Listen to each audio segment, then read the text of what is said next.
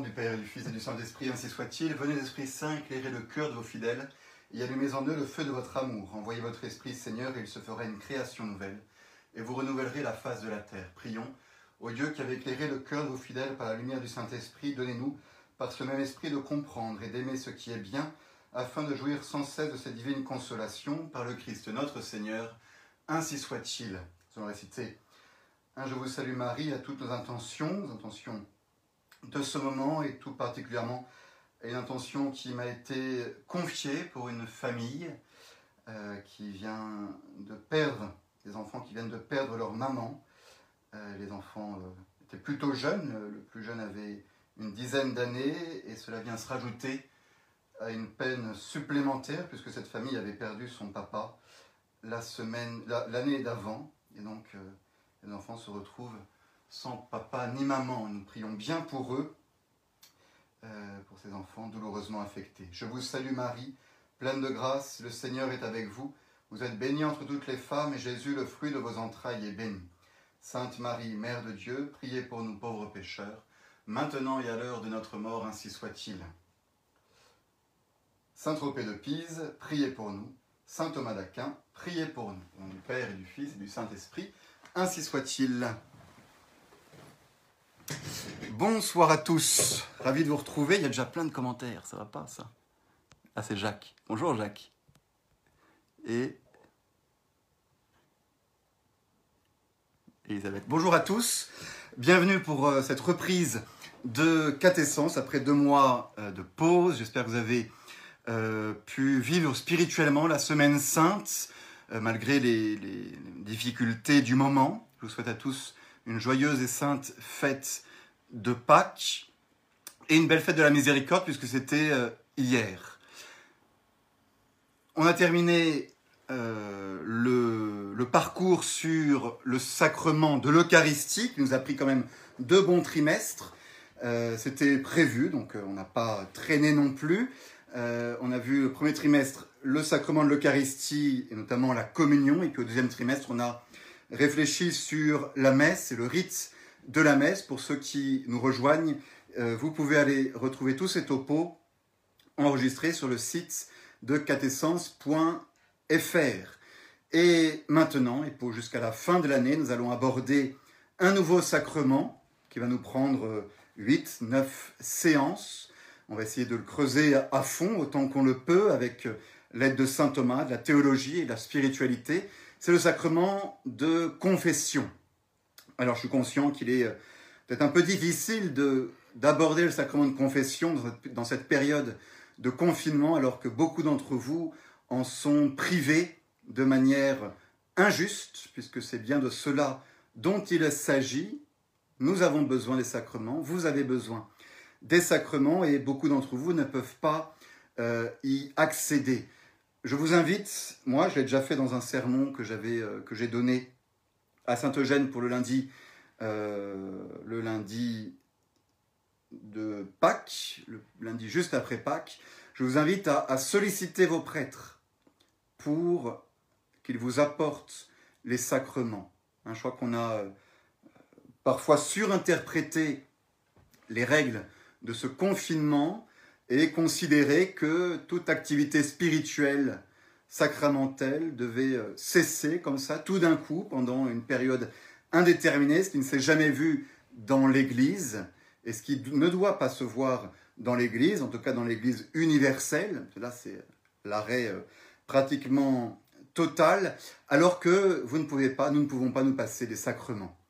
Euh, on vous a parlé au début du confinement de la communion spirituelle de la contrition parfaite, communion spirituelle pour remplacer en quelque sorte la communion eucharistique, la contrition parfaite pour remplacer la confession, le visionnage des messes par, euh, par Facebook, tout cela est bien, tout cela est très bien, mais, mais vous n'êtes pas des anges, nous ne sommes pas des anges, et nous avons besoin de l'aspect sacramentel, sensible, significatif, concret, physique, si vous voulez, de notre foi, L'économie du salut, telle qu'elle a été prévue par le Seigneur, prévue par Dieu, passe par les sacrements. Ils ne sont pas facultatifs et nous ne pouvons pas accepter d'en être privés.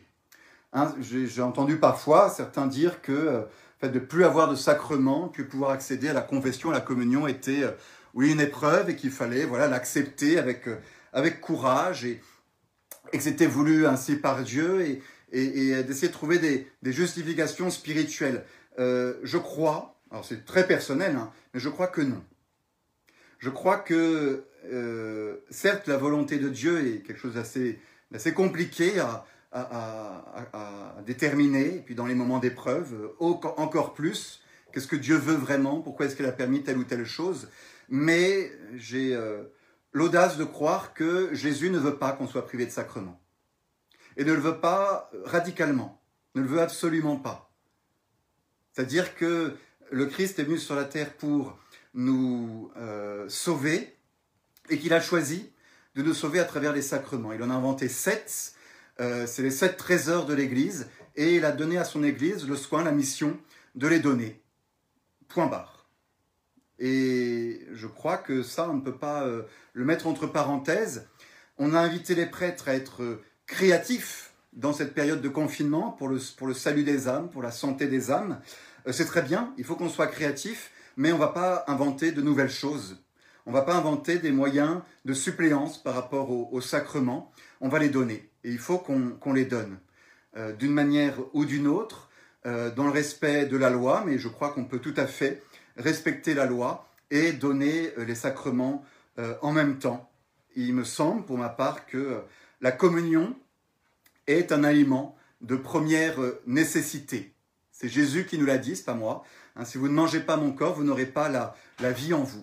Donc la communion est un, un aliment de première nécessité. La confession euh, elle est le médicament indispensable pour nos âmes qui sont malades. Et donc, je crois qu'à ce double titre, euh, on peut solliciter euh, les prêtres, appeler les prêtres qui sont près de chez nous et voir avec eux comment c'est possible de recevoir les sacrements. Vous voyez, si vous prenez votre attestation, alors, bon, elle est à l'envers parce que je me filme de face, mais votre attestation de déplacement dérogatoire, il y a marqué en case numéro 2 euh, déplacement pour des achats de première nécessité. Et si on lit en petite note, il y a marqué y compris euh, distribution de denrées alimentaires. Donc euh, je crois que pour la, pour la communion, on est dans l'esprit de la loi. Et en case 3, consultation et soins, nous pouvons être assurés à distance et nous pouvons être différés. il me semble que si on ressent le besoin de se confesser, d'être soigné, d'être guéri euh, de nos péchés. Cela ne peut pas se faire à distance. On va expliquer au cours de ces conférences pourquoi est-ce qu'on ne peut pas se confesser par téléphone ou par Skype. Hein, beaucoup d'entre vous nous l'ont demandé, vous aurez la réponse. Et euh, que cela ne peut pas être différé. Hein, éternellement, indéfiniment, sans qu'on sache quand est-ce qu'on pourra se confesser un jour. Moi, je, voilà, il y a des gens qui meurent aujourd'hui sans confession, sans communion, sans sacrement des malades, et ça, c'est tout simplement inacceptable pour l'Église. Alors, qu'on ne puisse plus avoir de culte public, c'est une chose. Euh, ça, bah, voilà, ça nous est interdit de pouvoir célébrer la messe publiquement pour nos fidèles dans nos églises, mais rien ne nous empêche de passer chez vous, de vous faire venir chez nous en respectant les fameux gestes barrières Hein, il y a bien des gens qui vont distribuer des denrées alimentaires pour euh, euh, les, familles en difficulté. Eh ben, le prêtre, je crois, peut euh, faire cela et doit faire cela. Sa mission n'est pas au, chômage, on n'est pas en chômage partiel, on ne peut pas travailler par télétravail. Donc, c'était mon, mon, petit appel du début. Vos prêtres sont disponibles. N'hésitez pas à les solliciter, n'hésitez pas à nous solliciter, l'abbé de la Barre et moi pour la communion et la confession. Hein, on ne va pas euh, commencer à faire des directions spirituelles euh, de vis-à-vis. il y a des choses sur lesquelles on, euh, qui, vont, devoir attendre, mais la communion et la confession, ça, n'attend pas pour certains, pour beaucoup, et normalement, ça ne devrait pas attendre, notamment autour de Pâques. Donc, sollicitez-nous, on trouvera des moyens et appelez les prêtres qui sont près de chez vous, qui sont dans le presbytère, confinés et demander si vous pouvez passer, s'ils peuvent passer. Euh, je crois que c'est tout à fait légitime de la part des chrétiens de faire ce genre de demande. Vous voyez, c'est très bien de faire des, bénédictions de ville avec le Saint-Sacrement sur les toits d'église. C'est très bien de faire des consécrations aussi des pays, des villes, des diocèses à la Vierge Marie, au cœur uni de Jésus et de Marie. Moi, je vais le faire pour ma paroisse euh, pour la fête de Saint-Louis-Marie Gréon de Montfort, par exemple. C'est très bien de faire des messes virtuelles, mais, mais tout cela, il faut comprendre, est secondaire, est complètement secondaire par rapport au sacrement. Hein, il y a un ordre dans les moyens de salut, et les sacrements, les sept sacrements passent avant les sacramentaux, que sont les bénédictions ou les consécrations, ou avant les, moyens euh, virtuels. je ne vois pas l'intérêt, je ne vois pas la cohérence euh, de, bénir euh, à travers un, téléphone des gens si à côté on ne va pas leur donner les sacrements. Parce que tous les sacramentaux découlent des sacrements. Le sacramental dispose l'âme à la grâce, mais le sacrement donne la grâce. Et c'est le moyen que Jésus a voulu pour nous. Alors, on, peut, spiritualiser tout ça et on l'essaye de le faire quand on ne peut pas, mais quand on ne peut pas les recevoir, mais je crois que dans la mesure du possible, et c'est possible, hein, je donne la communion et la confession euh, régulièrement et on passe, euh, voilà, on fait notre travail professionnel, nous les prêtres. Donc, euh, je crois, voilà, n'hésitez pas là-dessus. Et puis, si on est dénoncé, et eh bien voilà, ce sera pour Jésus. Donc, c'est pas grave.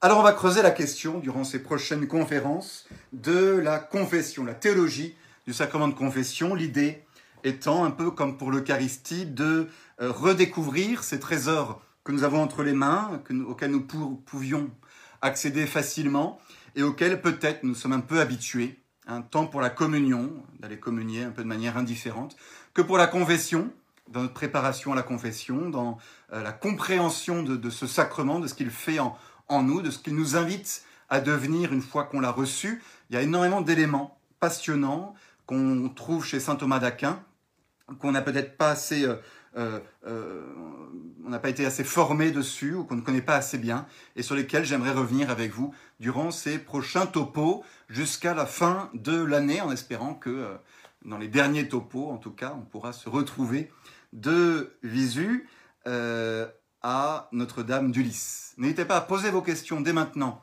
sur le live Facebook. N'hésitez pas, je prends mes habitudes de youtubeur, on est sur Facebook mais ça marche quand même, à liker la page de Catessence et la page de FSSP Paris pour être au courant de nos prochaines publications. Et c'est parti. C'est parti avec aujourd'hui une réflexion sur la miséricorde puisque c'est euh, la face cachée de ce sacrement de la confession. La miséricorde, c'est ce qu'il y a derrière, c'est ce que Jésus, Dieu nous exprime à travers la confession, son cœur miséricordieux qui se penche sur nous. Jésus, nous dit l'Évangile, voyant la foule, fut ému de compassion pour elle, car ces gens étaient lasses et prostrés comme des brebis qui n'ont point de berger.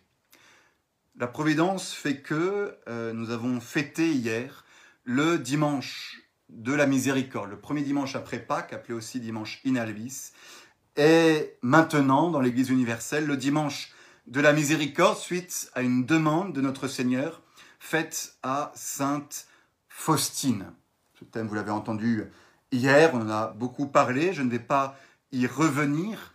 C'est une bonne chose, puisque la semaine sainte est passée bien vite et que peut-être nous n'avons pas eu le temps de rester auprès de la croix et de comprendre cette miséricorde. Alors la liturgie nous invite à revenir au pied de la croix, car c'est là, au pied du calvaire, que se manifeste véritablement la miséricorde de Dieu. Comme disait Jésus à Sainte Faustine encore, la source de ma miséricorde a été largement ouverte sur la croix par la blessure de la lance, et depuis elle coule pour toutes les âmes sans aucune exception. C'est la raison, je crois, pour laquelle c'est ce dimanche qui a été choisi pour exprimer la miséricorde. Dans ce dimanche, nous voyons Saint Thomas, euh, l'un des apôtres, hein, pas Saint Thomas d'Aquin, certains font la confusion encore.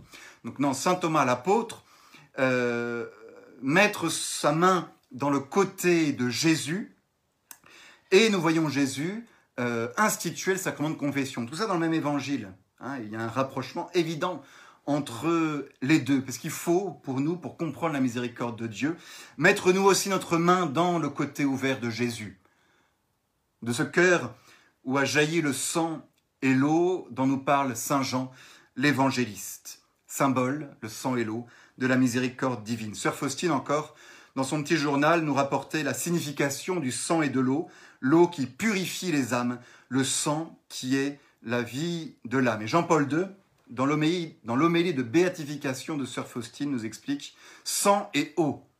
Notre pensée s'envole vers le témoignage de l'évangéliste Jean.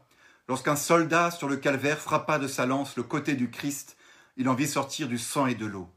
Et si le sang évoque le sacrifice de la croix et le don eucharistique, hein, le plus grand acte de la miséricorde de Dieu, c'est l'Eucharistie, l'eau, dans la symbolique de Jean, rappelle non seulement le baptême, mais également le don de l'Esprit Saint. Donc cet acte de Jésus, ce signe que Saint Jean a, tenu à, mettre dans son évangile, le seul qui, en parle, est véritablement la manifestation de la miséricorde de Dieu. Et ce même soir où Jésus demande à Thomas de mettre sa main dans son côté, il institue euh, la confession en disant à ses apôtres, hein, les péchés, ceux à qui vous remettrez les péchés seront remis, ceux à qui vous les retiendrez, ils seront retenus. Et on a là les deux grands sacrements qu'on a étudiés cette année, euh, de l'Eucharistie et de la confession, qui sont les signes absolus de la miséricorde de Dieu. Mais si la miséricorde a été remise au goût du jour par euh, Sainte Faustine, par Jésus à Sainte Faustine, et dans la liturgie, elle n'est pas chose nouvelle. La dévotion envers la miséricorde de Dieu est très ancienne. Déjà, on peut remonter la dévotion au Sacré-Cœur de Jésus, hein, qui est très liée à celle de la miséricorde. Jésus qui apparaît à Sainte Marguerite Marie à la coque en 1673 et qui, lui présentant son cœur sacré, lui dit euh, non, c'est Marguerite Marie qui nous dit, il me fit reposer longtemps sur sa divine poitrine, où il me découvrit les merveilles de son amour et les secrets inexplicables de son sacré cœur. Mon divin cœur, me dit-il, est si passionné d'amour pour les hommes, et pour toi en particulier, que, ne pouvant plus contenir en lui-même les flammes de son ardente charité, il faut qu'il les répande par ton moyen. Mais je crois qu'il faut remonter encore plus loin pour comprendre les origines de la dévotion envers la miséricorde de Dieu. Ces origines, elles sont dans la Bible elle-même et notamment dans l'Ancien Testament. Ça peut paraître très paradoxal puisque l'Ancien Testament, on s'imagine souvent que c'est euh, euh, la vision d'un Dieu vengeur, colérique, tandis que le Nouveau Testament, c'est un Dieu bon et miséricordieux, comme si Dieu avait changé entre l'Ancien et le Nouveau. Et il est vrai que beaucoup de textes de l'Ancien Testament euh, peuvent nous confirmer cette impression, puisqu'il est souvent question d'exterminer des peuples, d'expulser les nations païennes, de punir le péché. On a l'impression hein, qu'on a la justice dans l'Ancien Testament et la miséricorde dans le Nouveau, avec toutes les malédictions qu'il y a dans, l'Ancien Testament. Je vous en passe, hein, du déluge à Sodome et Gomorre. Pas très miséricordieux, ce bon Dieu-là. Et pourtant, et pourtant, il est incroyable de voir que c'est dans l'Ancien Testament qu'on trouve les textes les plus euh, euh, beaux, les plus longs sur la miséricorde de Dieu. Et on est invité à saisir la pédagogie divine qui euh, est une progression de l'Ancien au Nouveau Testament. Il y a une unité fondamentale entre l'Ancien et le Nouveau Testament, avec des thèmes qui le parcourent, et Jésus qui se dévoile petit à petit tel est. Alors oui, il était cohérent qu'il nous parle d'abord de sa justice, un peu comme par rapport à un enfant. On va d'abord euh, fixer des règles, euh, donner un cadre, punir, dire si tu dépasses ça, je te punis pour que ça rentre hein, dans l'éducation. Et petit à petit, euh, l'éducation va évoluer pour manifester d'autres choses. Mais dès tout petit, l'enfant, en même temps qu'on lui manifeste une certaine rigidité dans la règle à suivre à la maison, ben, on lui manifeste un amour débordant et dans l'attitude des parents par rapport au petit enfant, on retrouve cet équilibre entre une justice assez stricte, une loi, une règle, et puis un amour euh, inconditionnel. Et je crois que c'est cette attitude-là que Dieu a envers son peuple dans l'Ancien Testament. L'attitude des parents par rapport à un petit enfant. Euh, Dans l'Ancien Testament, le mot qui est utilisé pour parler de la miséricorde, c'est le mot ra'amim, qui vient de re'em en hébreu, ra'amim, qui désigne le sein maternel et qui peut parfois désigner aussi les entrailles. Les entrailles au sens biblique, c'est le cœur, le siège des sentiments. Hein, quand les entrailles sont remuées, c'est tous nos sentiments qui remontent à la surface. Ça va donner ce qu'on appelle aujourd'hui l'amour viscéral. Le mot viscéral, ça vient des viscères, des entrailles. C'est ce qu'il y a dans le, ventre, si vous voulez. Des, des, des, viscères, des entrailles, ce qu'il y a dans le ventre. C'est aussi ce dont euh, provient l'enfant, hein, le fruit de vos entrailles est béni. Donc, le, lien, vous le voyez, est assez clair entre euh, cet amour maternel et les entrailles pour décrire euh, la miséricorde. Et on a ces textes magnifiques hein, chez Isaïe 49, 15 par exemple. Une femme oublie-t-elle son petit enfant? Est-elle sans pitié pour le fils de ses entrailles? Quand bien même les femmes oublieraient leurs enfants, moi, Dieu, je ne t'oublierai pas. Vous voyez, Dieu qui se compare lui-même à l'amour d'une mère pour son enfant, et il dit, je fais mieux. J'aime mieux les hommes qu'une femme aime son propre enfant. Donc la miséricorde de Dieu, il y a ce, cet aspect maternel, féminin en quelque sorte, qui est bien représenté d'ailleurs, j'avais trouvé ça à l'époque, je n'ai pas vérifié depuis, mais je crois que c'est ça, dans le, le, le, tableau de Rembrandt, vous savez, du bon passe, du, de l'enfant prodigue, cet enfant, on en reparlera tout à l'heure, qui euh, revient euh, demander pardon à son père et son père l'embrasse, c'est bien dans le tableau de Rembrandt, il semblerait hein, que le père a une main masculine et une main féminine. En tout cas, que les deux mains euh, sont différentes, une est plus fine, plus délicate que l'autre, et ça manifeste bien cette double attitude de Dieu, justice et miséricorde tout ensemble, et ces sentiments, hein, attends, on va en parler, mais on peut pas mettre de sentiments en Dieu, mais on essaye d'exprimer comme on peut la miséricorde, hein, euh, de ces sentiments d'une mère pour le fruit de ses entrailles, une mère aussi dont le cœur est blessé par les fautes de son fils, qui n'est pas indifférent à ses péchés, à ses infidélités, dont les entrailles souffrent, mais qui euh, jamais ne s'éloignera de son enfant et cherchera toujours à le consoler, à le euh, relever. Donc, si on veut saisir la miséricorde dans l'Ancien Testament, ce terme de Ra-Amim est essentiel, les entrailles. Et on le retrouvera dans le Nouveau Testament, dans l'attitude de Jésus, saisi au fond de ses entrailles de compassion pour les hommes. Un autre thème essentiel dans l'Ancien Testament, c'est le thème du cœur. Dans la Bible, le cœur n'est pas l'organe vital simplement, mais il représente encore une fois le centre de l'homme, le siège de ses sentiments et sa capacité à euh, juger. Et dans un texte magnifique euh, d'Osée, on parlait d'Isaïe tout à l'heure, là on va parler du prophète Osée, il est décrit l'attitude du cœur de l'homme envers Dieu. Le cœur de Dieu, pardon, envers l'homme et envers Israël. Quand Israël, je vous lis en entier tellement c'est trop beau. C'est trop beau. Quand Israël était jeune, je l'aimais. Et d'Égypte, j'appelais mon fils. Mais plus je les appelais, plus ils s'écartaient de moi.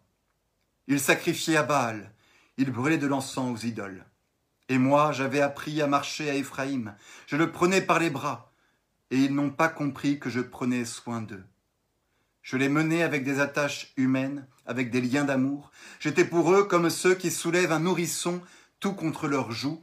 Je m'inclinais vers lui et le faisais manger. Et cette attitude maternelle de Dieu pour les bébés que nous sommes et qu'était euh, le peuple hébreu à la sortie d'Égypte. Oui, j'ai aimé Israël dès son enfance, et pour le faire sortir d'Égypte, j'ai appelé mon fils. C'est moi qui lui apprenais à marcher, le soutenant dans mes bras, et il n'a pas compris que je venais à son secours.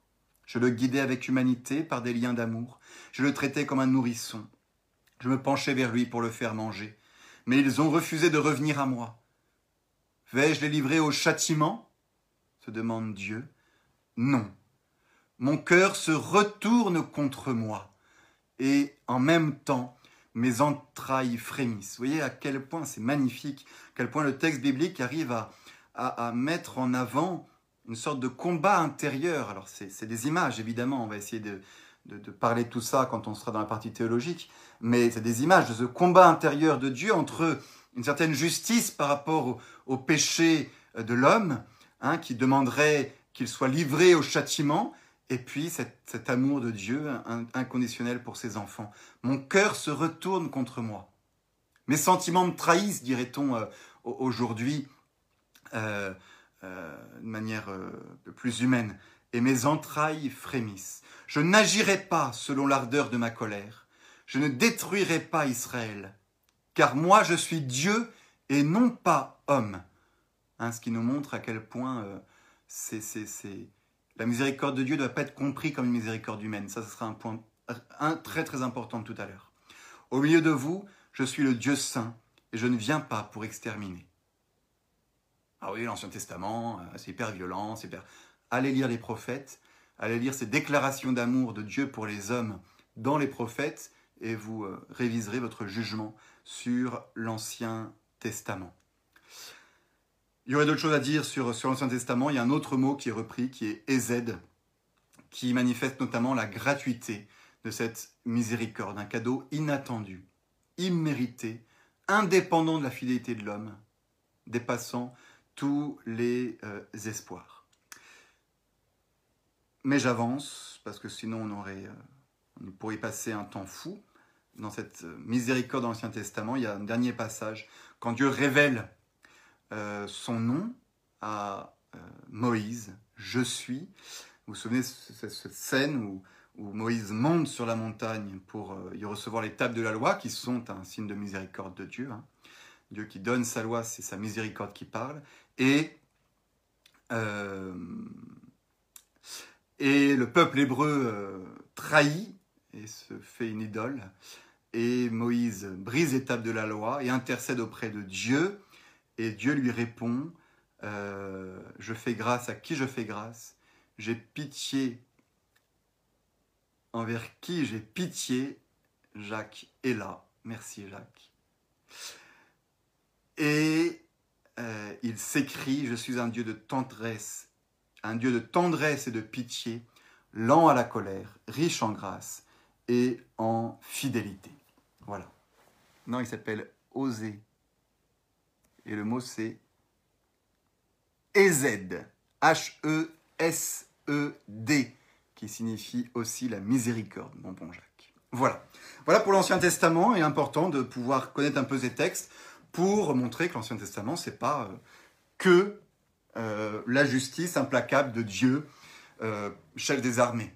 il y, a beaucoup d'autres choses dévoilées dans l'Ancien Testament et qui vont se révéler d'autant plus dans le Nouveau Testament à travers la personne de Jésus Dieu et homme qui manifeste là pour le coup de réels sentiments, on le voit pris de colère, de tristesse face à l'obstination de ses adversaires, mais aussi ému de compassion devant son peuple. Il est pris de compassion, pris par les entrailles devant la veuve de Naïm qui pleure son fils mort. Euh, en apprenant la mort de son ami Lazare, il frémit et il pleure en Jean 11. Et il y a ces trois euh, passages de l'évangile de Luc. Hein, vous savez que chaque évangile a un peu un, thème principal. Et Luc, c'est tout particulièrement l'évangéliste de la miséricorde. On le voit dans le texte de sa passion, hein, où il insiste sur le pardon, euh, notamment le pardon du bon larron, euh, dans le texte de Saint Luc. Et on a chez Saint Luc, au chapitre 15, les trois grandes paraboles de la miséricorde, que sont la parabole de la brebis perdue, de la drachme retrouvée, et bien sûr la parabole du fils prodigue, qui sont toutes à la suite avec cet unique thème de la miséricorde. Vous les avez en tête. Hein. il y a chaque fois une sorte de leitmotiv dans ces trois paraboles qui est la joie de pardonner. La joie de retrouver euh, la brebis perdue, la drachme perdue, ou le Fils qui était perdu. Hein, dans ces trois évangiles, dans ces trois paraboles, on nous montre à quel point Dieu est heureux de pardonner. Hein, pour la brebis perdue, euh, cette brebis, parmi les 100, il y en a une qui, s'échappe, qui est bah, la brebis pécheresse, hein, très, très visiblement. Et le, le, bon pasteur part, abandonnant les 99 qui restent là bien sagement, et il part, il retrouve, et quand il l'a retrouvé, il la prend sur ses épaules, nous dit le texte, tout joyeux. Et de retour chez lui, il rassemble ses amis et ses voisins pour leur dire Réjouissez-vous avec moi, car j'ai retrouvé ma brebis qui était perdue. Je vous le dis, c'est ainsi qu'il y aura de la joie dans le ciel pour un seul pécheur qui se convertit plus que pour 99 justes qui n'ont pas besoin de conversion. Ah, voilà, je ne sais pas si nous étions, si nous sommes conscients au moment où, où nous recevons l'absolution d'un confessionnel, à quel point c'est euh, euh, la, fête au ciel et les anges se réjouissent et, et euh, c'est la jubilation toute spirituelle, hein, bien entendu, par, par cette conversion de nos âmes à chaque confession. De même pour la drachme retrouvée. Et pour le fils prodigue, alors c'est beaucoup plus développé et c'est extraordinaire.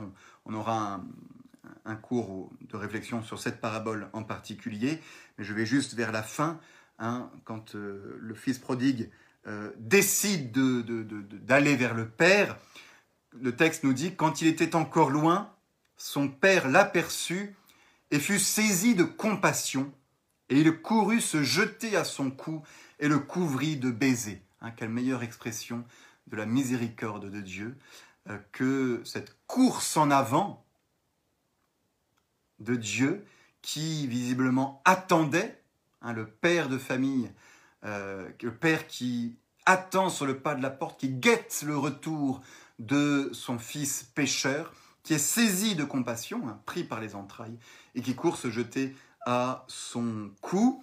Et euh, bah, la fête, là, pour le coup, euh, bien matérielle. allez chercher le veau gras, tuez-le, mangeons et festoyons, car mon fils que voilà était mort et revenu à la vie, il était perdu et il est euh, retrouvé. Voilà ce qu'est la miséricorde dans les euh, évangiles. Essayons maintenant d'aborder tout cela avec un regard plus théologique et de comprendre un peu comment tout cela euh, peut être mis en place pour nous. Première réflexion essentielle, Dieu nous aime Hein, c'est une euh, banalité de le dire, tellement répéter cette euh, vérité que Dieu est amour, que Dieu aime les hommes, qu'elle devient parfois une ritournelle assez mièvre et sentimentaliste. Euh, malheureusement, parce que c'est pourtant la vérité radicale et l'expression d'un mystère extrêmement profond, que cet amour de Dieu pour les hommes, Dieu nous aime, Dieu est charité. Une manière de voir à quel point c'est mystérieux, c'est de nous demander pourquoi. Pourquoi est-ce que Dieu nous aime? Il n'y a pas de réponse à cette question. Il n'y a pas de réponse rationnelle à l'amour de Dieu pour les hommes. L'amour de Dieu pour les hommes se justifie de lui-même. Il est une révélation de Dieu qui nous est faite et non pas une déduction à partir d'une cause plus haute. Ce serait comme demander à une mère de famille pourquoi est-ce qu'elle aime son enfant. Je crois que si vous demandez à votre maman pourquoi est-ce qu'elle vous aime, j'espère qu'elle ne va pas commencer à vous donner des raisons en disant mais c'est parce que euh, tu es beau, parce que tu es intelligent, parce que euh, tu es drôle, parce que non. Elle vous aime à la limite parce que c'est votre enfant, parce que vous êtes son enfant, parce que vous êtes là, parce que vous existez mais pas pour des raisons euh, qui tiennent à vous, à vos qualités euh, ou à vos, à vos défauts. Je crois qu'il faut revenir à cette vérité fondamentale que Dieu nous aime sans aucune autre raison sa volonté de nous aimer. Et en cela, l'amour de Dieu est euh, radicalement différent de l'amour des hommes. si on met à part l'exemple mystérieux de l'amour inconditionnel d'une mère pour son enfant, euh, pourquoi est-ce que vous, vous aimez vos amis? Alors il y a toujours un petit mystère, parce que c'est lui, parce que c'est moi, comme disait Montaigne, mais au fond, si on aime quelqu'un, c'est parce que dans la personne que l'on aime, il y a quelque chose d'aimable. Il est sympathique, elle est jolie, intelligente, elle a des qualités, il est drôle, euh, sa compagnie est agréable. Par exemple, il peut y avoir des motifs plus ou moins louables, plus ou moins grands, qui font qu'on va aimer quelqu'un. Nous, les hommes, euh, nous aimons parce que nous voyons des perfections autour de nous. Nous voyons une perfection et donc nous l'aimons. Et après, nous allons vouloir que cette perfection grandisse et que la personne devienne meilleure, évidemment. Et on va lui apporter du bien, et c'est ça, aimer euh, véritablement. Mais à la base, Si notre amour a été capté, c'est parce que on a vu une bonté, on a vu une raison d'aimer dans la personne. Parce que cette, la personne était aimable. Donc, l'amour humain est causé par une perfection, une qualité chez l'autre. Et pour Dieu, c'est l'inverse. L'amour que Dieu nous porte n'est pas causé par nos perfections, par nos qualités, par euh, qu'est-ce qu'on est sympathique? Non. L'amour de Dieu est cause de notre perfection. C'est l'inverse. C'est parce que Dieu nous aime que nous sommes sympathiques. Et bien parce que nous sommes sympathiques que Dieu nous aime. Parce que Dieu nous aime en premier, à la base. Il nous a aimés le premier, voilà ce que dit Saint Jean, qu'il nous crée, qu'il nous comble, qu'il nous rend meilleurs. Et non pas parce que nous sommes bons, qu'il va se dire, ah bah tiens, celui-là est sympathique, je vais l'aimer. Vous voyez, avec Dieu, les choses sont complètement inversées. Il n'y a pas de raison rationnelle à l'amour de Dieu, c'est le mystère de cet amour inconditionnel. Nous sommes le fruit de son amour et non pas la cause de son amour. De même, on a la chance d'avoir une image, euh, une image assez, assez touchante dans la nature elle-même entre cet amour d'une mère pour son enfant. Hein, si ma maman me regarde, je la salue. Euh, une mère aime son enfant non pas pour ses qualités, mais elle l'aime parce qu'il euh, il est parce que c'est son enfant. Et on pourrait dire même qu'une mère aime son enfant avant même qu'il ne vienne au monde, de même que Dieu nous a aimés de toute éternité, et que c'est par amour que nos parents nous ont conçus, de même que Dieu, par amour, nous a créés. Donc il est là le mystère de l'amour de Dieu, radicalement différent de l'amour euh, des hommes. C'est donc un regard de foi qu'il faut porter sur l'amour de Dieu. Partir de ce principe radical, cette conviction de foi parce que c'est révélé, pas parce qu'on on, l'a prouvé, mais parce que ça nous est révélé que Dieu euh, nous aime. Voyez euh, Faire attention parce que les gens qui, doutent de l'amour de Dieu, euh, c'est des gens qui se disent ah, Je suis tellement nul, tellement pécheur, tellement mauvais que Dieu n'est pas capable de m'aimer, il ne voit pas en quoi je suis intéressant. Ça, c'est réfléchir humainement sur Dieu. Hein, Dieu nous demande de faire confiance en son amour et d'accepter de, ce principe radical que nous sommes aimés euh, par lui. Et oui, en effet, il m'aime. Et si nous doutons de cela, alors nous pouvons voir quand même dans les effets, dans ce qu'il y a autour, autour de nous, dans le bien que Dieu nous envoie, qui sont des sortes de preuves que Dieu euh, nous a aimés. À cela, nous avons connu qui nous a aimés, parce qu'il nous a donné son Fils unique. Un Dieu nous a révélé qu'il nous aimait, et pour qu'on soit bien sûr qu'on va s'accrocher à cette vérité fondamentale, il nous prouve cet amour à travers le don de son Fils. Regardons maintenant ce que Saint Thomas nous dit de la euh, miséricorde. Il en parle dans la Prima Pars, euh, question 21, articles 3 et 4. Je ne vais pas vous le lire en entier, mais vous donner quelques extraits euh, intéressants. On s'accroche un peu, mais ça va, c'est pas trop compliqué. La miséricorde doit être attribuée à Dieu, nous dit, saint Thomas, au plus haut point, mais selon ses effets et non selon une émotion qui relève de la passion. De la passion, des sentiments, si vous voulez. Hein, la miséricorde de Dieu doit être attribuée à Dieu au plus haut point, mais selon ses effets et non selon une émotion qui relève des sentiments. Ah ça, rien que ça, on va essayer de réfléchir un peu à ça, c'est très important. Miséricorde, étymologiquement, ça vient de miséricorde, voilà, euh, du cœur qui, euh, misère et cœur, du cœur qui se penche sur la misère. Miséricorde, c'est donc ce mouvement de Dieu, du cœur de Dieu, hein, c'est une image, qui, à la vue de notre misère, et notamment la misère du péché, se penche sur nous. Et il est difficile de parler de la miséricorde de Dieu parce que chez nous, la miséricorde, la miséricorde est liée à un sentiment.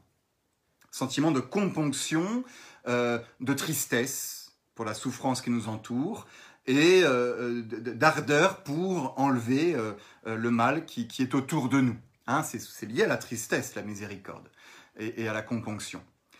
or, Dieu est pur esprit, et ça, il faut le tenir absolument. Donc, il n'y a pas de place en Dieu pour des sentiments, au sens humain du terme.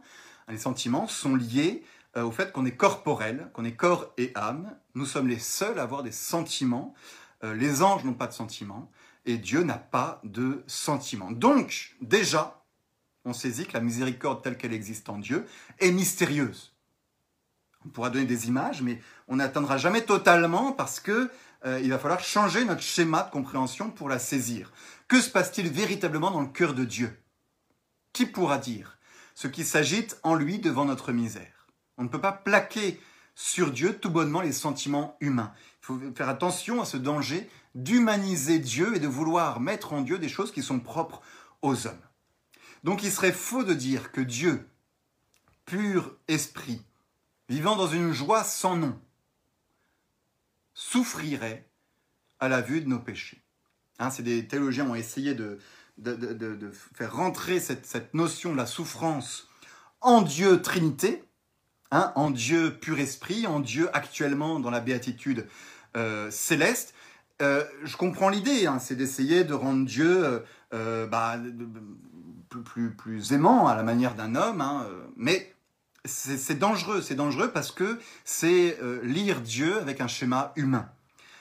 Si on met de la souffrance en Dieu, la souffrance physique en Dieu, alors il n'est plus dans la béatitude absolue, alors il n'est plus Dieu tout simplement. On arrive à une incohérence totale Dieu est béatitude. S'il n'y a plus de béatitude en Dieu, s'il y a souffrance actuellement dans la Trinité, euh, il n'est plus béatitude, il n'est plus Dieu. Hein, moi, j'espère qu'il n'y a pas de souffrance en Dieu en ce moment. J'espère que Dieu est dans une béatitude absolue, parce que quand je vais le rejoindre, j'ai envie moi aussi d'être dans une béatitude absolue. Hein, la souffrance, c'est pour la terre. Il faut, il faut garder à Dieu ce bonheur que rien ne peut entraver. Sinon, il n'est plus Dieu. Premier point. Mais attention, il ne faut pas aller dans l'excès inverse de se dire que si Dieu n'a pas de sentiment, il est insensible, impassible au sens humain. De même que Dieu n'a pas de sentiment au sens humain, il n'est pas insensible au sens humain. Et c'est là que notre réflexion, elle, peut être faussée, de s'imaginer que ah bah, si Dieu n'a pas de sentiment, alors il est comme un homme qui n'a pas de sentiment. Et c'est vrai qu'un homme qui n'a pas de sentiments, euh, c'est terrible parce que c'est un homme insensible, mais non. Mais non. Ce serait encore réfléchir à Dieu de façon humaine. En Dieu, il n'y a pas de sentiments. Dire qu'en Dieu, il n'y a pas de sentiments, c'est pas dire quelque chose de négatif sur Dieu. C'est dire qu'en Dieu, il y a quelque chose de plus que des sentiments, de mieux, de plus parfait que des sentiments, de plus haut, mais qui est inatteignable pour nous. Parce que nous ne pouvons pas euh, ça sort de nos cases humaines de réflexion sur la miséricorde, puisque chez nous, la miséricorde est toujours liée à un sentiment. Vous voyez, quand on réfléchit sur Dieu, euh, il faut accepter le sens du mystère. Et là, on est devant un, mystère, mystère de la miséricorde.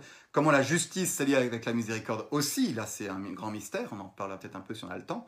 Euh, d'accepter le sens du mystère et de ne pas réduire Dieu à un homme, tout simplement.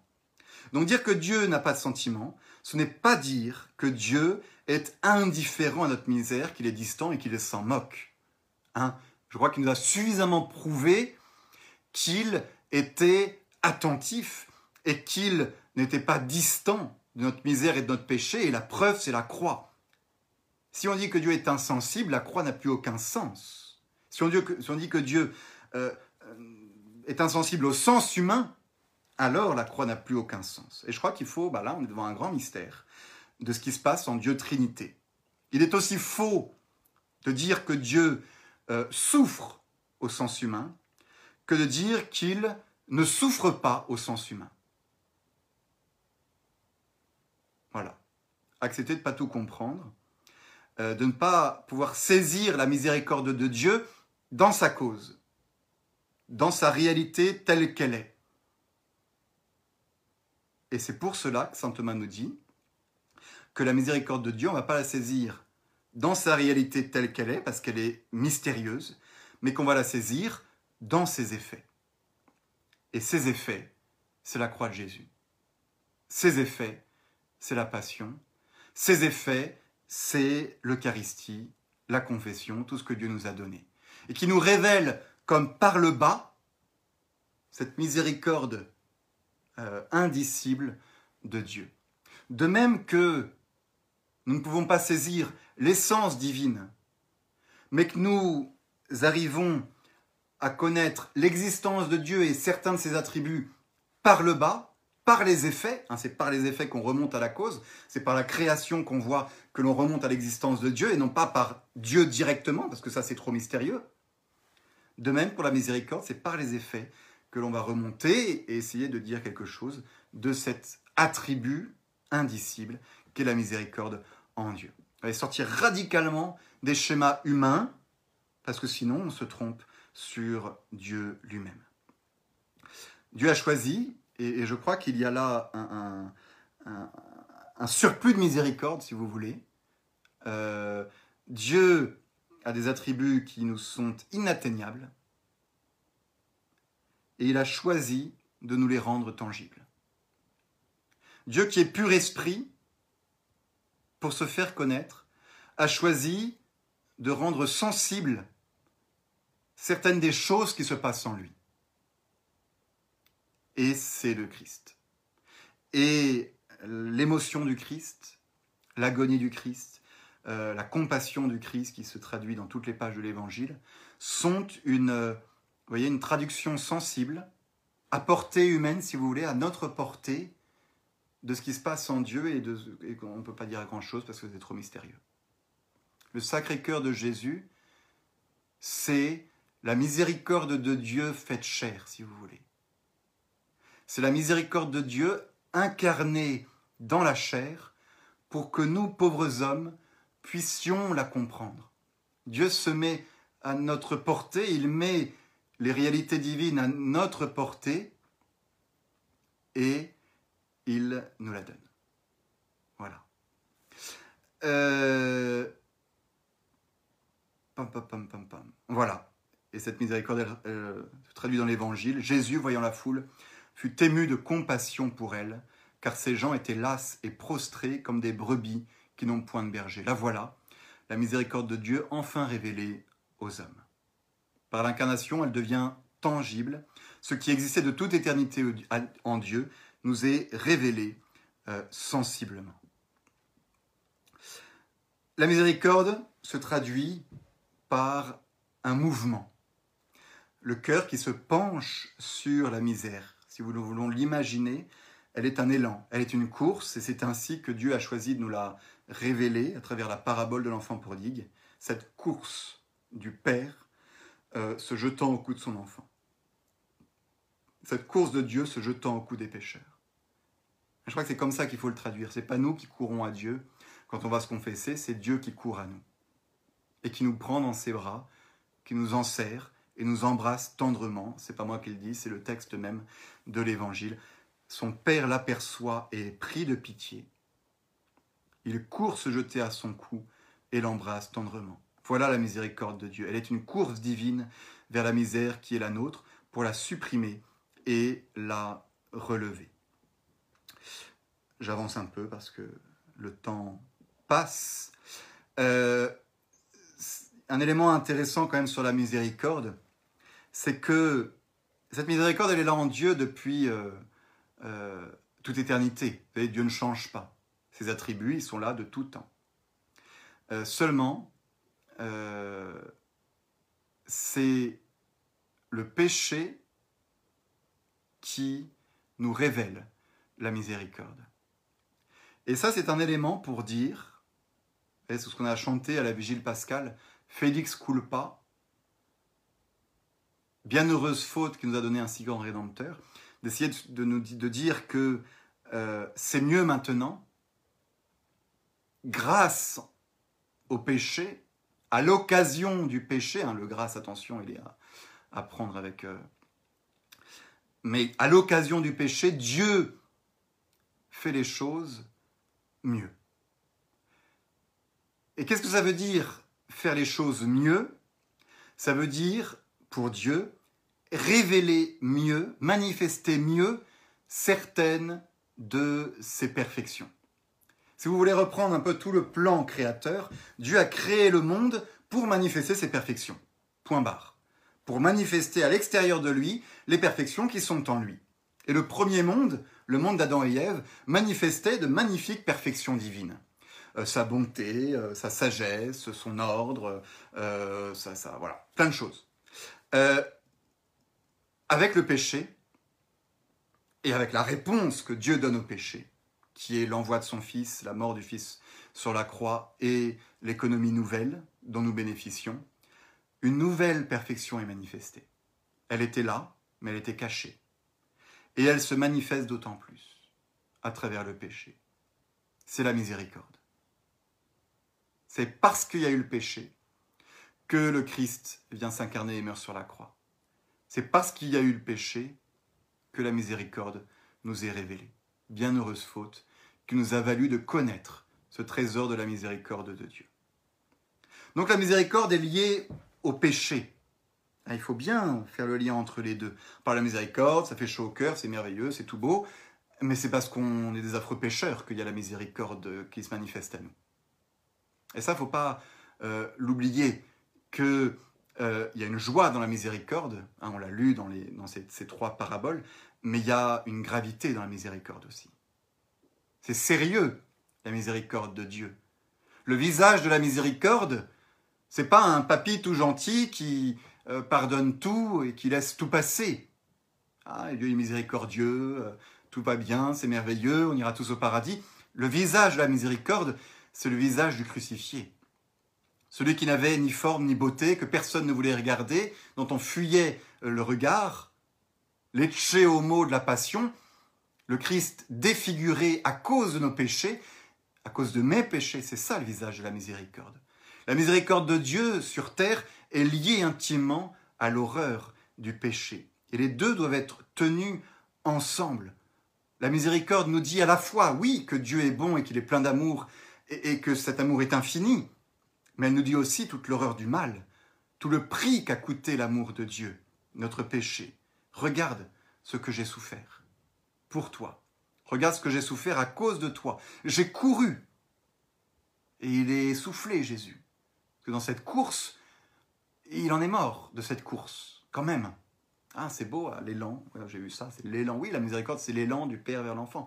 C'est vrai, c'est vrai. Mais cet élan, il a coûté la mort de Jésus quand même. J'ai accouru vers toi, je suis tombé, je suis mort pour toi. Et pour croire ça, il faut toucher les plaies de Jésus. La miséricorde, elle se traduit dans les plaies du crucifié.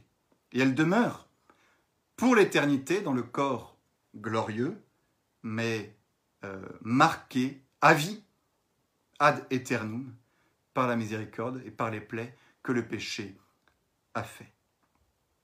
Donc la vraie, il faut bien saisir le lien entre les deux. On parle beaucoup, beaucoup de la miséricorde aujourd'hui et c'est très, très bien. Mais je trouve qu'on parle un peu moins du péché. Or, la miséricorde n'a aucun sens pour nous aujourd'hui sans le péché. Et parfois, on va défigurer la miséricorde de Dieu en en faisant une miséricorde simplement humaine, de Dieu qui se penche sur la pauvreté matérielle, la faim, la soif dans le monde, la souffrance et la guerre. Il y a ça dans la miséricorde de Dieu, c'est vrai, mais ce n'est pas le cœur du tout de la miséricorde de Dieu. Toutes les souffrances du monde, toutes les misères du monde, aussi grandes soient-elles, hein, je ne veux pas les minimiser, mais ne sont rien par rapport à un péché mortel. je crois qu'il faut euh, avoir ça en tête, on va parler du péché la prochaine fois, ne sont rien par rapport à un péché mortel. Et euh,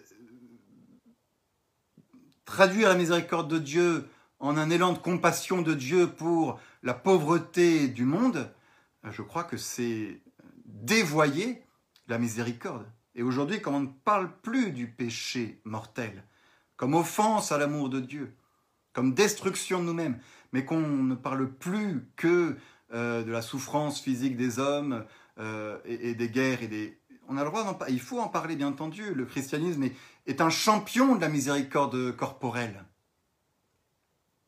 Hein, les, chrétiens se sont toujours surpassés dans les hôpitaux pour le soin des malades, pour évidemment. mais toujours en mettant au-dessus et bien au-dessus le soin des âmes et du péché et la miséricorde de Dieu pour le péché. La misère dont il est question dans la miséricorde, c'est avant tout notre misère de pécheur. C'est celle-là qu'il faut regarder. Hein, si on n'a pas compris qu'on était euh, perdu, qu'on était damné à cause de nos péchés, eh ben, on ne peut pas comprendre qu'on est sauvé. Qu'est-ce qui vient faire Jésus à nous sauver si euh, tout va bien. Non, on est, le péché nous perd, nous damne, c'est une réalité, et Dieu nous sauve de ce péché qui nous damne. il faut les deux ensemble si on veut avoir une certaine cohérence. Sinon, la croix n'a plus aucun sens s'il n'y a plus de péché. Je crois qu'une bonne prédication sur la miséricorde s'accompagne d'une bonne prédication sur le péché et sur la gravité du péché. Et c'est à cela que se révèle encore plus la grandeur de l'amour de Dieu qui vient effacer ce péché. Hein? C'est essentiel. Voilà, voilà. Donc, pour terminer, enfin pour terminer, vous me connaissez, hein, euh, quelques conclusions, plusieurs. Euh, nous sommes appelés à recevoir cette miséricorde. Hein, se propose à nous, c'est l'élan, l'image est belle dans l'évangile, la course de Dieu vers l'homme, euh, mais nous sommes appelés à la recevoir. Pour entrer dans cette miséricorde de Dieu, il faut entrer dans notre misère. Il faut se reconnaître véritablement euh, pécheurs. Reconnaître qu'on a besoin d'être sauvé et appelé euh, à l'aide. L'immense obstacle à la miséricorde de Dieu, c'est l'orgueil. Jacques, t'es nul. Conclusion, partie 1. L'immense obstacle à la miséricorde de Dieu, c'est l'orgueil qui nous empêche de la recevoir tout simplement. Donc la miséricorde demande de notre part une véritable humilité, euh, de nous reconnaître pécheurs pour accepter la miséricorde de Dieu. Vous cette course de Dieu vers nous n'a de sens que si on est éloigné de lui. Que si on s'est éloigné de lui. Donc acceptons de reconnaître qu'on s'est éloigné de lui. Qu'on a fauté, qu'on a fait le mal. Sinon, il euh, n'y a rien. Et, c'est, l'évangile de l'enfant prodigue, c'est ça. Le Père court vers son Fils parce que le Fils a reconnu qu'il avait péché. Je vais aller vers mon Père et je vais lui dire, j'ai péché contre le ciel et contre toi, je ne mérite plus d'être appelé ton Fils. Et c'est à ce moment-là, de ce retournement du Fils, que Dieu accourt et délivre sa miséricorde. Vous comprenez que la miséricorde de Dieu est infinie, mais que son déclenchement en nous, son effet en nous, bah, demande de notre part quelque chose, qui sera bien sûr poussé par la grâce, toujours, hein, ça vient pas, c'est pas, euh, on n'est pas pélagien, donc c'est ce mouvement de, repentir est poussé par la grâce, mais ce mouvement de repentir est indispensable pour recevoir la miséricorde de Dieu. Hein et donc là, c'est là qu'est le danger de, oui, tout va bien, Dieu est miséricordieux, je serai sauvé, euh, même si je fais n'importe quoi, bah non, bah non. Bah non, et Dieu respecte ma liberté. Et si je m'entête dans le mal, et si je refuse cette miséricorde, si je m'oppose, je pose des obstacles à la miséricorde de Dieu, et le péché euh, mortel, le péché grave est un obstacle à la miséricorde de Dieu, eh bien, je me soustrais à cette miséricorde. En tout cas, la miséricorde de Dieu en tant qu'il veut me, me sauver.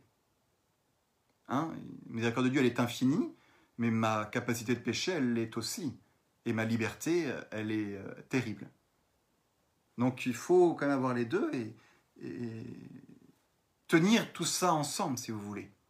Dieu ne pardonne pas à quelqu'un qui ne veut pas être pardonné, parce que Dieu respecte. Hein. et du coup, bah, la damnation ne s'oppose pas à la miséricorde de Dieu.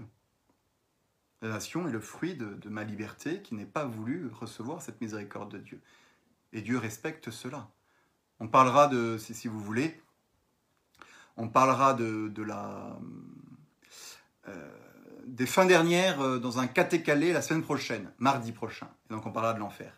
Mais saint Thomas nous dit déjà, et c'est intéressant, qu'il y a de la miséricorde en enfer. Mais la damnation même, nous dit saint Thomas, des réprouvés dans cette damnation même, la miséricorde apparaît, non pour une relaxe totale, mais pour une certaine atténuation, car Dieu punit en deçà de ce qui est mérité. Hein, pour saint Thomas, euh, l'enfer, c'est miséricordieux par rapport à la gravité du péché. je, laisse ça à votre réflexion, euh, Dieu atténue les peines, parce que s'il était véritablement juste avec nous, bah, ça serait peut-être pire que l'enfer. Ça calme. Bon, c'est une réflexion autour de Saint Thomas, je vous la, je vous la laisse. Hein, donc prenons au sérieux cette miséricorde de Dieu. Et donc prenons au sérieux le péché. C'est comprendre le prix euh, qu'a coûté la miséricorde de Dieu. Hein, Jésus qui disait à Sainte Marguerite Marie, Voilà le cœur qui a tant aimé les hommes et qui n'a rien épargné jusqu'à s'épuiser et se consommer pour leur témoigner son amour.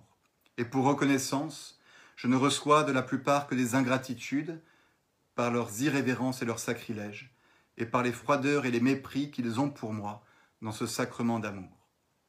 Mais ce qui m'est encore le plus sensible, c'est que ce sont des cœurs qui me sont consacrés qui en usent ainsi. Donc voilà, nous sommes appelés à nous laisser toucher par la miséricorde de Dieu qui cherche à mettre en nous un esprit nouveau. J'ôterai de votre corps le cœur de pierre, nous dit l'Ancien Testament. Je vous donnerai un cœur de chair. Et l'une des meilleures manières pour être touché par la miséricorde de Dieu, c'est de l'exercer nous-mêmes. Il y a une logique divine, très traditionnelle, puisqu'elle est résumée dans le Notre Père, de la miséricorde de Dieu. Dieu est miséricordieux envers nous, dans la mesure où nous sommes miséricordieux envers les autres. Alors c'est très mystérieux cette affaire-là. Hein. Ne vais pas me lancer dans l'explication théologique, mais il y a un certain rapport entre la miséricorde de Dieu et, la nôtre, et celle que nous avons nous pour les autres. Pardonnez-nous nos offenses, comme nous pardonnons à ceux qui nous ont offensés. Il y a une parabole dans l'Évangile qui décrit euh, le pardon d'un maître qui, relève de sa dette quelqu'un, une grosse dette, et cette personne, ce débiteur, refuse de remettre la dette à, d'autres personnes, et ben il est mis en prison il doit rendre intégralement sa dette au serviteur, à son maître. Voilà, pardonnez nos offenses dans la mesure où nous pardonnons à ceux qui nous ont offensés. Donc si nous voulons, et nous, devons le vouloir, euh, recevoir la miséricorde de Dieu, à nous d'abord d'être euh, miséricordieux. Et la tradition nous délie de manière très très concrète euh, ce qu'on appelle les œuvres de miséricorde. Il y en a sept spirituelles et sept corporelles, hein, les spirituels passant bien évidemment avant les corporels à travers lequel le chrétien est appelé à vivre la miséricorde. Je vous les cite, c'est important de les connaître et de les avoir compris, parce que ce n'est pas spécialement celle auquel on aurait pensé, et elles nous enseignent des choses, ces œuvres de miséricorde. Œuvre de miséricorde spirituelle, première, avertir les pécheurs. Hein, il n'y a pas de plus grande miséricorde que de dire à un pécheur qu'il est en train d'aller en enfer qu'il est en train de faire le mal. Aimer quelqu'un, c'est vouloir son bien. Et le bien d'une personne, c'est pas d'abord qu'il ait la santé ou qu'il ait à manger, c'est d'abord et avant tout qu'il aille au ciel. Donc la première des miséricordes, avertir les pécheurs. Deuxième miséricorde, enseigner les ignorants. Hein, le péché, c'est le mal du pécheur. L'erreur, c'est le mal de l'ignorant. Et donc la prédication de la foi, de la vraie foi catholique, la prédication de la vraie vérité, de la vérité tout court, est une miséricorde, est un acte de miséricorde. Vous voyez comment c'est inversé On pourrait se dire la miséricorde, c'est euh, de laisser un peu les gens, d'avoir pitié d'eux, de leur erreur, de pas trop les juger, par exemple. Oui, on va pas les juger, mais on va quand même leur dire la vérité. Et ne pas dire la vérité aux gens, les laisser dans l'erreur, c'est euh, les laisser dans le mal. C'est refuser d'être miséricordieux envers eux c'est être insensible envers eux. Voyez? Euh, Avertir les pécheurs, enseigner les ignorants, conseiller ceux qui sont dans le doute, consoler les affligés. À la cinquième, j'aime bien. Supporter patiemment les personnes ennuyeuses. Voilà quelque chose que nous pouvons faire régulièrement. Hein. Supporter patiemment les personnes ennuyeuses accepter de parler à quelqu'un qui nous ennuie, c'est faire miséricorde envers elle. Miséricorde d'ailleurs de notre temps, de notre attention, euh, de notre écoute. C'est une œuvre de miséricorde spirituelle. À bon entendeur, salut. Pardonner volontairement les offenses et priez pour les vivants et pour les morts. Hein. Quelle plus grande miséricorde pouvons-nous faire que de prier pour que les gens aillent au ciel? Et prier pour les vivants, on le fait facilement. Prier pour les morts, on le fait peut-être un peu moins. Et faire dire des messes, faire dire des messes, euh, prier pour les vivants et les morts. Tous les lundis, me dit Jacques, pour supporter les personnes ennuyeuses. Alors c'est moi qui, qui supporte les personnes ennuyeuses tous les lundis, c'est ça? Bon. Prier pour les vivants et pour les morts, c'est important. Euh, et les œuvres de miséricorde corporelle, maintenant, et je termine là-dessus. Donner à manger aux affamés. D'ailleurs, il y a un message qui va circuler pour, le temps du confinement. Il y a quelque chose qui est mis en place pour euh, apporter de la nourriture aux familles. Euh, et Catessence va y participer, donc n'hésitez pas à rentrer en contact avec Catessence pour cela. Donner à boire à ceux qui ont soif. Vêtir ceux qui sont nus ah, c'est tous les, c'est ce que le Christ nous donne dans l'Évangile. Hein. Euh, j'étais nu, et m'avait, voilà, j'avais, faim, il m'a donné à boire, à manger, j'avais soif, il m'a donné à boire. Accueillir les étrangers est une œuvre de miséricorde corporelle. Je laisse euh, cela à votre réflexion. Je ne commande pas plus. Accueillir les étrangers, assister les malades,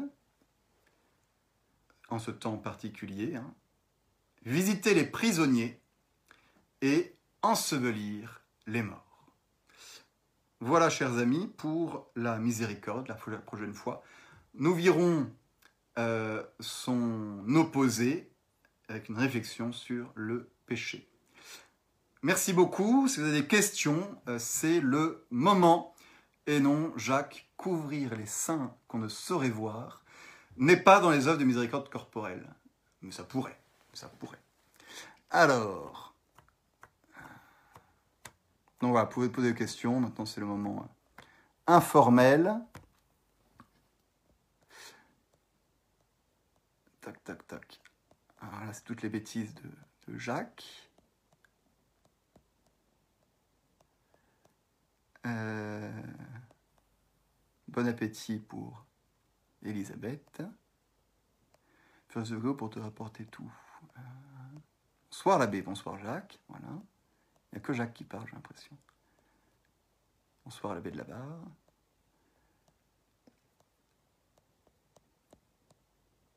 Tac. là, non. Ah. Ah. Un paroissien de Butry, bonjour, bonjour. Deux paroissiens de Butry, bonjour, bonjour.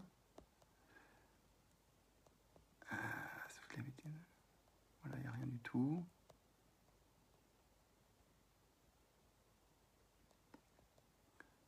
Jacques, il pose des questions, mais comme je ne sais pas à quoi ça fait référence, pauvre Jacques, il va jamais revenir. je suis heureux que tu sois là, Jacques. Si, si. 10 km de miséricorde, pas cher.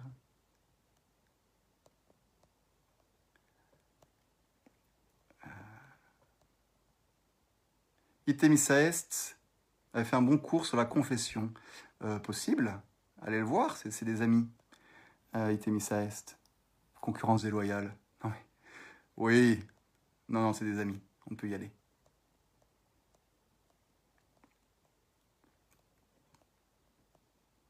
Est-ce que Jésus-Christ, qui est Dieu, quitte sa béatitude? Ah. Est-ce que Jésus-Christ, qui est Dieu, quitte sa béatitude divine quand il pleure, compatit ou est affecté? Ou cette béatitude divine est-elle vécue différemment par Jésus, Dieu homme? Ah oui, c'est une vraie, question. Euh, je, dirais que Jésus a véritablement euh, pleuré, souffert et, euh, été affecté durant son passage sur la terre, durant les 33 ans de sa vie publique. ça, c'est certain. À présent, il est glorieux, il est béatifié, il est au ciel. Et donc, euh, je, pense que même les manifestations de Jésus euh, pleurant, aujourd'hui, dans des apparitions ou de la Vierge Marie pleurant, sont, si vous voulez, plus, de l'ordre de, l'image pour nous, nous référer, nous, diriger vers la souffrance qu'il a eue durant sa vie. Il faut bien comprendre que dans toute cette affaire, là, il y a un problème de temps, de temporalité. Parce que Jésus a souffert en l'an 30 réellement pour les péchés que j'ai commis moi aujourd'hui et demain.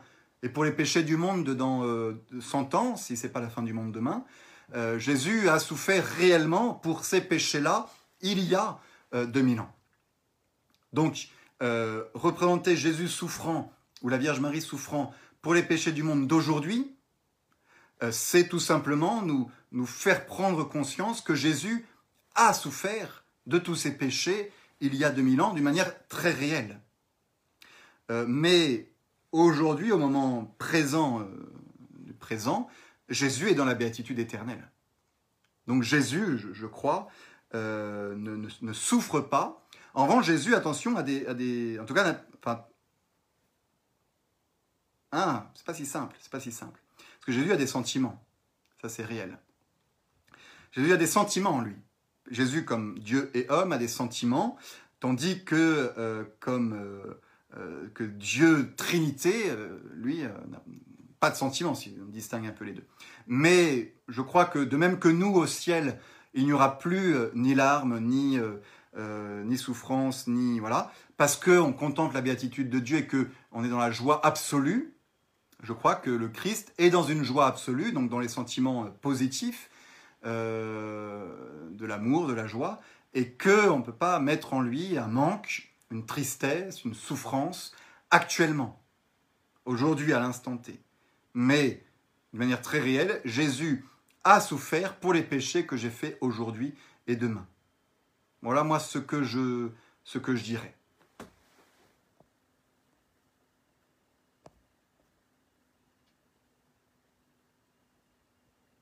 Estelle. Voilà. Et est-ce que la joie au ciel pour les convertis doit nous pousser Est-ce que la joie au ciel pour les convertis doit nous pousser à évangéliser ou à nous convertir sans cesse plus au Christ, bien entendu, car selon la justice, il n'existe a priori aucun juste sur terre, or le Christ est sa mère. Hmm. Est-ce que la joie au ciel pour les convertis doit nous pousser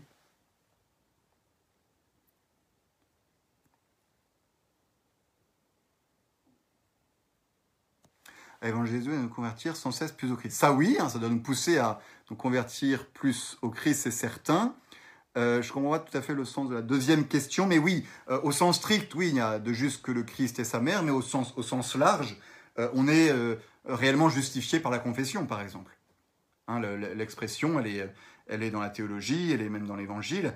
le juste pêche sept fois par jour. Hein, c'est pas pour autant qu'il n'est pas juste. Donc il, y a une justice humaine au sens large, une justice pour, pour nous. Et nous sommes justifiés par, par, par la passion du Christ.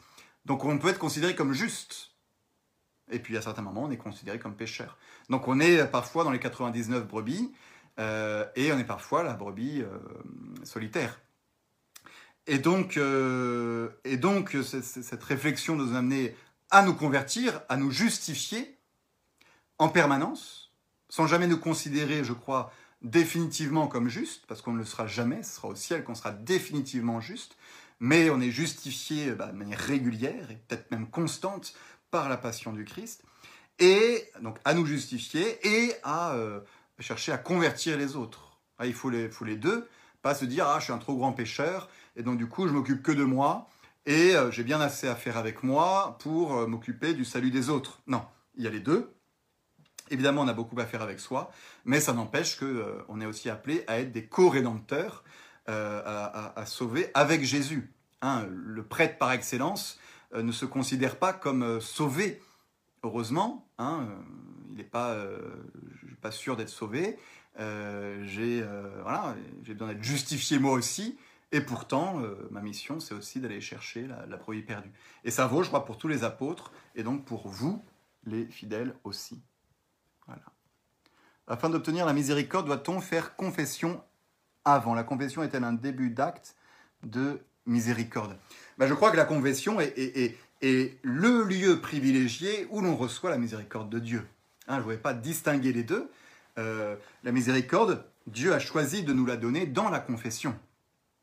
Il la donne aussi par plein d'autres manières, manière spirituelle, mais il n'y a pas d'un côté la miséricorde, la confession qui est un sacrement qui efface les péchés, et puis de l'autre côté la miséricorde. Les deux vont ensemble, et la, la confession n'est pas juste un, début d'acte de miséricorde, c'est la miséricorde, euh, toute la miséricorde infinie de Dieu condensée dans un acte de confession. Et qu'au sortir du confessionnal, quand on est justifié par Dieu, on a reçu toute la miséricorde.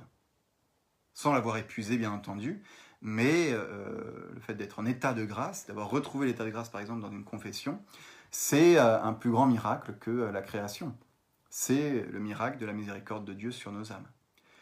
Euh, donc, je pense qu'il ne faudrait pas séparer les deux. Euh, la confession est le lieu par excellence de la miséricorde de Dieu.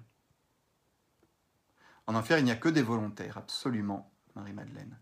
Comment on fait avec la confession si on a peur de contaminer nos proches? C'est à chacun, je pense, de, discerner en conscience euh, les dangers euh, euh, et, la nécessité de se confesser. Est-ce que actuellement mon, l'état de mon âme nécessite une confession? Et si c'est ça, je crois que c'est plus important que la, voilà, la, santé de l'âme est plus importante que la santé du corps. Ça, je crois que Jésus nous l'a enseigné très clairement. ne faites pas attention à ce qui peut tuer le corps, mais à ce qui peut tuer l'âme, c'est-à-dire au péché. Et du coup, euh, j'irai, ah, si on a l'âme pas, pas, belle, il faut, faut se confesser, quoi. Il faut se confesser. Et euh, bah, quitte à ensuite rester cloisonné chez nous euh, pour contaminer personne d'autre. Mais honnêtement, voilà, je, confesse.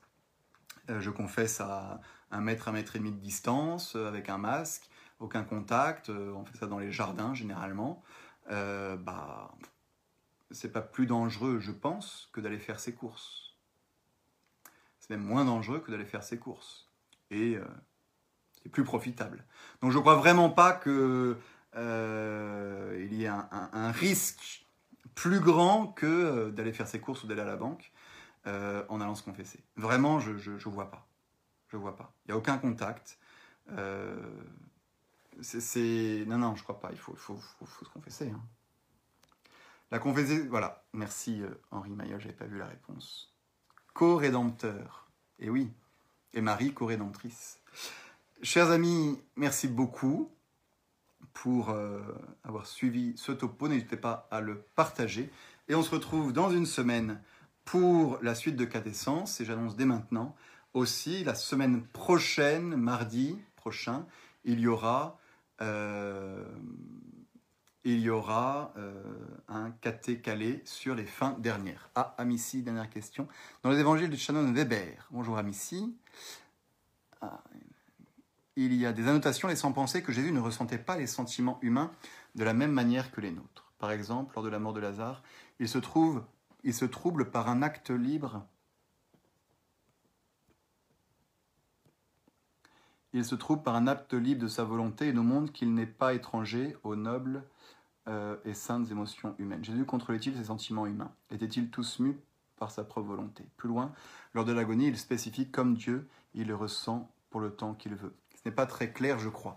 Euh, en effet, c'est un peu complexe. Il faudrait que je reprenne ma somme théologique pour être le plus clair possible, mais il est certain que euh, la différence entre nous et Jésus, c'est que nous, nous sommes atteints par le péché originel.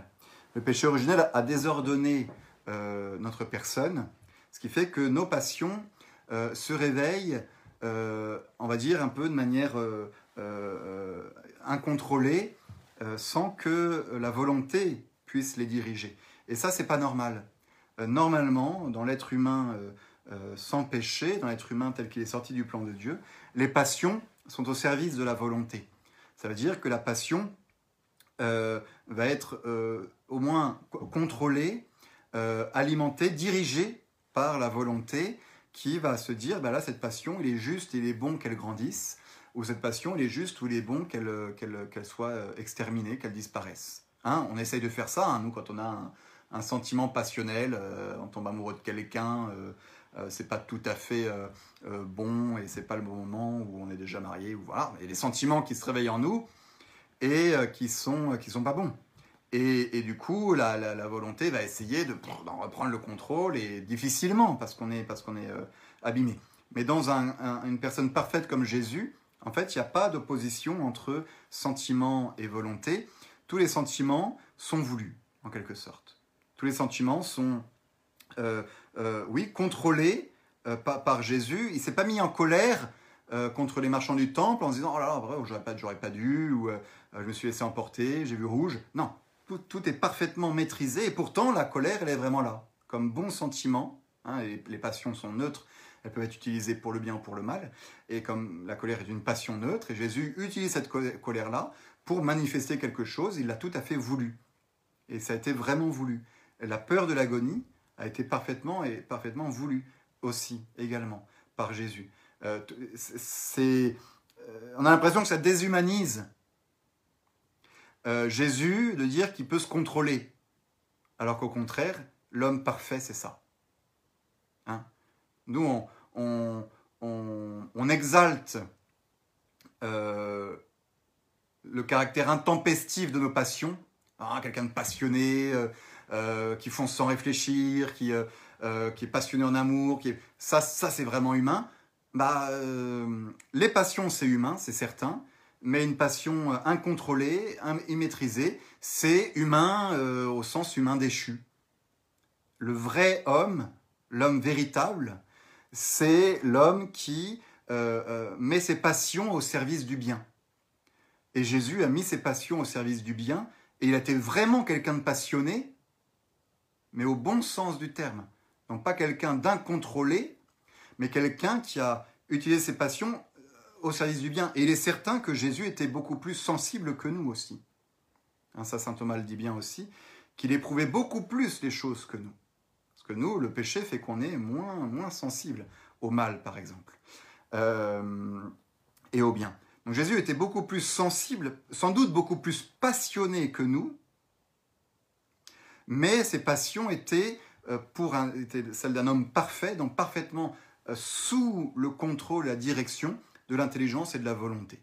Et c'est ça que nous, on doit essayer de retrouver. C'est pas d'être des. Le chrétien, c'est pas quelqu'un de dépassionné. il faut pas ressentir. Il faut pas. Non, le chrétien, c'est quelqu'un qui, au contraire, est un grand passionné, mais un passionné pour le bien et l'intelligence et la volonté, utilisant les passions de l'amour, de la crainte, euh, de, l'audace, de la peur. Toutes ces passions-là, elles sont très très bonnes si elles sont utilisées pour le bien et envers Dieu. Et les grands saints sont des grands passionnés. J'espère que ça répond un peu à la question. Zut, j'ai perdu le live. Le revoilà. Fonce, la plupart des prêtres confessent sur rendez-vous. Merci, monsieur l'abbé.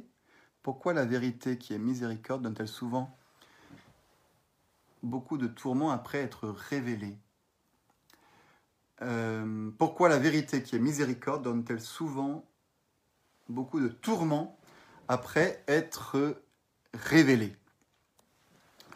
Euh, parce que la vérité, comme dit Saint Paul, est un glaive qui sépare, qui coupe notre âme en deux. Euh, Saint Paul dit cette très belle expression, un, glaive à deux tranchants de la vérité, qui vient, euh, oui, nous mettre devant bah, cette, vérité qui envers laquelle, bah, par rapport à laquelle parfois on, résiste euh, à cause de nos péchés, à cause de, de, nos craintes, à cause d'un petit confort. Et oui, la vérité peut, parfois nous troubler parce que euh, on n'est pas toujours prêt à, l'accueillir. Et pourtant, on a besoin de cette vérité. On a besoin de cette vérité. Elle a un côté décapant, la vérité, et c'est ça qui, je pense, nous trouble. Mais une fois reçue et acceptée, euh, elle nous emmène vers le bien, et c'est ça la miséricorde, c'est d'amener les gens vers le bien. Hein, quand on fait la leçon à un enfant, c'est jamais agréable à entendre pour l'enfant. Même quand on punit, on pourrait faire la même chose avec la justice, avec la punition, avec la sanction. Euh, c'est jamais agréable d'être puni, d'être sanctionné, d'être jugé. Et pourtant, euh, qui aime bien châtie bien. Et, euh, la miséricorde de Dieu, bah, ça va être peut-être de nous dire les choses pour, pour nous amener vers le bien, et ça nous arrache au péché, donc c'est troublant, mais, mais ça nous amène vers, le bien, donc c'est bon. J'espère que ça vous répond, ça répond un peu à votre question, cher Yves. Je suis ravi de vous retrouver. Voilà. Bon, c'est tout? C'est tout.